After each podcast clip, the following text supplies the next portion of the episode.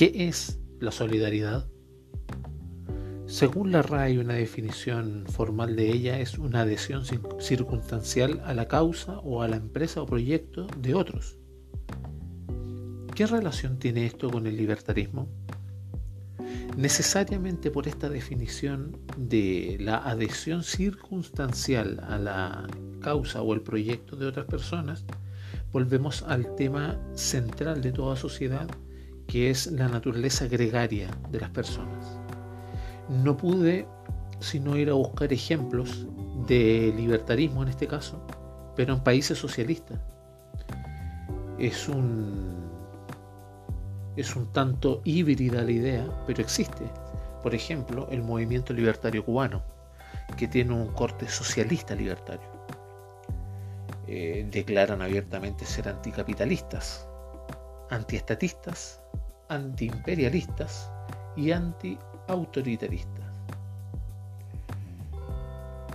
En este caso, debemos señalar que estos movimientos que ya viven en regímenes socialistas tienden a ser también extremos, al igual que la ideología que obedece el país donde están. Y en este caso, existen, por ejemplo, el, el anarquismo como un elemento bastante fuerte dentro del movimiento de ellos. Este anarquismo básicamente es que toda persona que adhiera a él debiera ser ajena siempre a toda doctrina. ¿Qué es lo que es una doctrina? Todos sabemos lo que es una doctrina, pero muchos podemos definirla. Es una enseñanza que se puede dar para la instrucción de alguien. Suele ser así. También es un paradigma o una norma científica. O un conjunto de ideas u opiniones, ya sean políticas, filosóficas, religiosas, que son sustentadas por una persona o un grupo. Como había dicho, el ser humano es gregario, por lo que el sentido común, cargado de un componente muy fuerte de cierta pertenencia al entramado social, es inherente a él. Por citar a un pensador abierto tanto al liberalismo moderno como a una especie de socialismo democrático, podemos mencionar a John Stuart Mill, él como parlamentario británico desde su misma tribuna demandó el voto para las mujeres, por ejemplo. Esto las feministas más radicales no lo recuerdan. De hecho, debe ser bastante incómodo aceptar que un hombre ayudó en eso. También él consideró la elaboración de sistemas de educación y de gobierno para garantizar la libertad y actuar de acuerdo con motivos que se dirigieran al bien general. Para Mill, la justicia distributiva es un tema obligado, mucho más allá de considerar su utilitarismo como una visión hedonista grosera.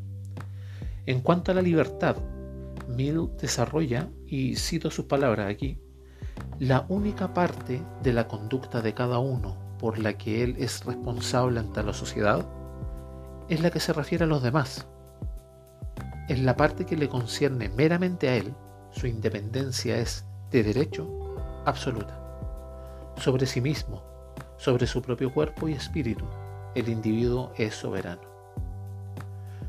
John Stuart Mill fue sin duda un defensor acérrimo de la libertad de opinión y de la autonomía moral de los individuos. Derivado de lo anterior, y según los lineamientos de nuestro Partido Libertario, se deduce la libertad como un principio solo posible mediante la deliberación pacífica entre todos los ciudadanos, lo cual es per se enriquecedor en el aspecto social y de interacción de la palabra comprometiendo a todos los niveles del tejido social.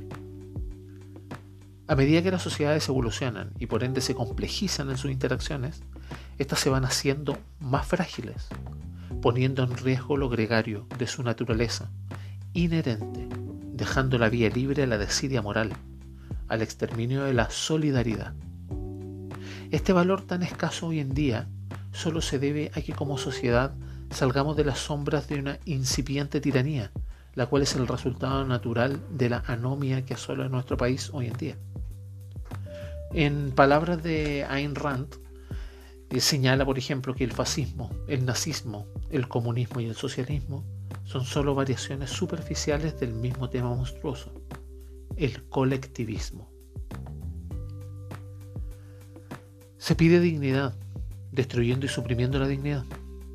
Se pide empatía, sin poseer una sola gota de ella para sus semejantes.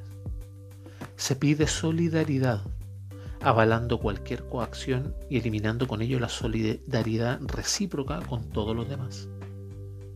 Vivimos la era de mayor abundancia en conocimientos y embriagados de saber nos damos cuenta de nuestra ignorancia, enervante factor implacable de nuestra ética y que nos conduce hoy por hoy a destruir todo lo conocido, pues no hay regocijo en ello, ya que no fue dado por nuestros antepasados en pos de la solidaridad, asistimos penosamente a su funeral.